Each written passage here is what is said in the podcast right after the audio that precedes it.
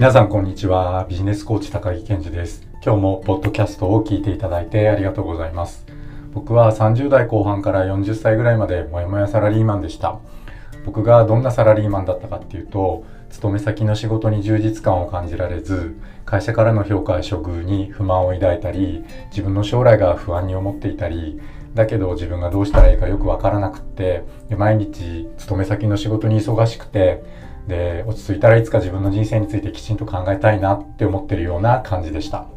今から振り返ると結構こじらせちゃってるっていうふうに思うんですが、まあ、その後僕はあるきっかけからコーチングと出会ってでそのコーチングを学んででそのコーチングのおかげで副業を始めてで独立して現在に至っています。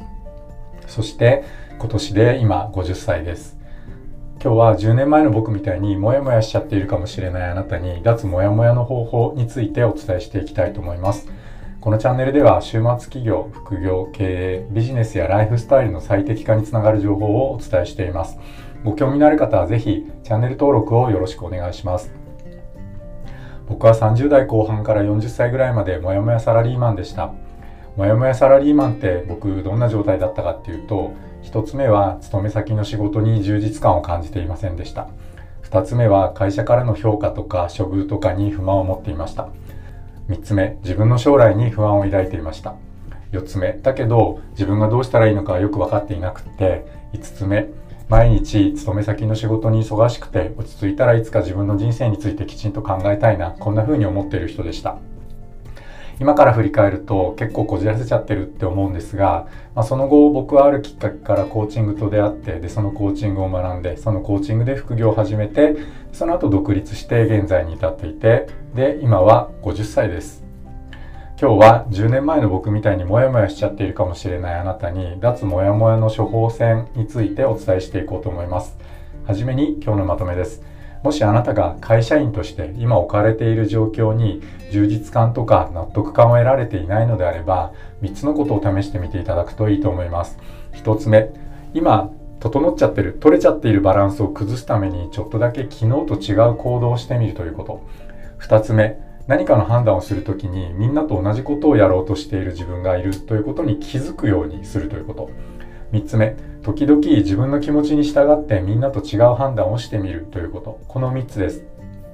今日のお話は昨日のお話の続編なのですが昨日のお話ではこのうち1つ目の今整っちゃっているバランスを崩すためにちょっとだけ昨日と違うことをやってみるということをお伝えしました。今日のお話では2つ目の何かの判断をするときにみんなと同じことをやろうとする自分がいるということに気づくようにすることと3つ目の時々自分の気持ちに従ってみんなと違う判断をしてみるということについてお伝えしてみます。それでは具体的にお話していきましょ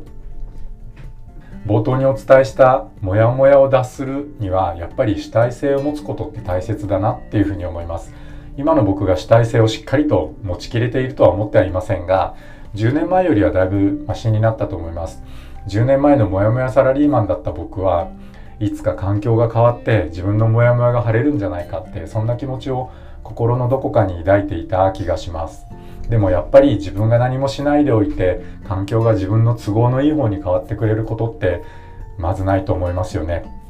やっぱり自分が変わったり自分が何かを変えたりしなくてはいけないんだと思います。これを世間では主体性を持つっていうのかなっていうふうに思うんですが主体性を持つなんて言われるととっても大層なことをやらなくちゃいけないっていうふうに感じちゃいますよね。主体性につながる行動や判断をしていくために昨日に続いて今日は2つお伝えしていきたいと思います。まず2つ目。何かの判断をするときにみんなと同じことをやろうとしている自分がいることに気づくことです。昨日の動画でお伝えしたいつもと違うことをするのいつもの部分ですね。つまりいつも繰り返している同じことって実は結構多くの部分が周りの人に合わせてやっていることってあると思います。だからやったことがないことをやるっていう時に多くは人と違うことをするっていうことと同じ意味になったりすることも多いと思います。これがますますやったことがないことをすることを僕たちが避けようとするもっともらしい理由になったりしますよね。僕たちが潜在的に持っている判断基準って人と同じようにしようってする力がすごく強く働きます。行動経済学の世界ではこの人と同じ判断をしようとする思考の偏りを同調バイアスなんていう言葉で表現したりします。周りの人と同じことをすることでリスクを回避しようという思考の働きなのだそうです。だけど人と同じことをするのがリスク回避にならないということもありますよね。そうですね。例えば2軒定食屋さんが並んでいてそのうちの1軒を自分が経営している時に隣の定食屋さんといつも同じやり方をしていたら隣のお店よりも繁盛することってまずありえないですよね。人生も同じだと思います。周りの人と同じようにすることがもしそれがあなたの人生だったらそれ実はあなたの人生ではないですよね。だからあなたらしい人生を送る。つまり主体性を持って生きるためにはまずは同調バイアスに気がつく。というところから始めると良いと思います。何かの判断をするときに周りのみんなの判断に合わせてものを決めていないか。と自分自身に質問をしてみたり自分が何か判断をした瞬間にこの判断って自分がやりたいと思って判断しているのかこう判断した方が波風が立たないからと思って判断しているのではないかっていうようなことを自分自身に質問してみてください。まずはあなた自身がしている常日頃の判断が自分の判断なのか同調バイアスによる判断なのかをこの質問によって見極めるという練習を始めましょう。まずは同調バイアスが自分の中にあることに気がつく回数を増やしていってください。次に3つ目です。時々自分の気持ちに従ってみんなと違う判断をすることについてお伝えします。今人間には同調バイアスという思考や判断の偏りがあるのでそれに気がつく回数を増やしましょうと2つ目のところでお伝えしました。かといって同調バイアスに気がついた時に何でもかんでも周りの人に抗っていたら社会生活って多分成り立たないでしょう。そしてただの目立ちたがり屋さんとか強がってるだけの人になっちゃいそうな気がします。周りに合わせてるって気がついた上で意図的に周りに合わせておいてください。もちろん本当に周りに合わせたくない時は合わせなくて良いのです。こういった中で本当にここは譲れないと思う時や何回かに1回はその同調バイアスを手放してご自身の本当の心の声に従って周りの人たちと違う判断をしてみてください。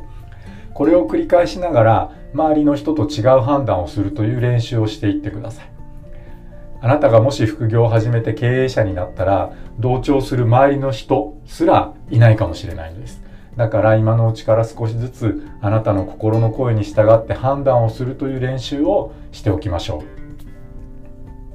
それでは最後にまとめておきます。昨日のお話と今日のお話でもやもやサラリーマンを卒業する処方箋として3つのことをお伝えしました。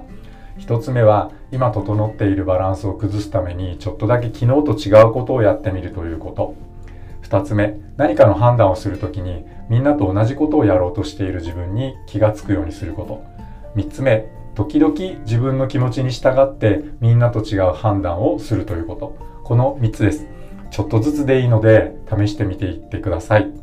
違うことをやる違う判断をするってこれ筋肉みたいなものなので繰り返しやっているうちにだんだん上手にできるようになっていきます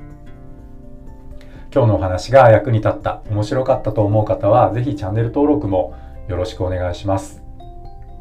皆さん、正しい手洗い、マスクの着用、2メートルのソーシャルディスタンスを保って、ニューノーマルなライフスタイルを楽しんでいきましょう。それでは今日はここまでにしたいと思います。今日もポッドキャストを最後まで聞いていただいてありがとうございました。バイバーイ。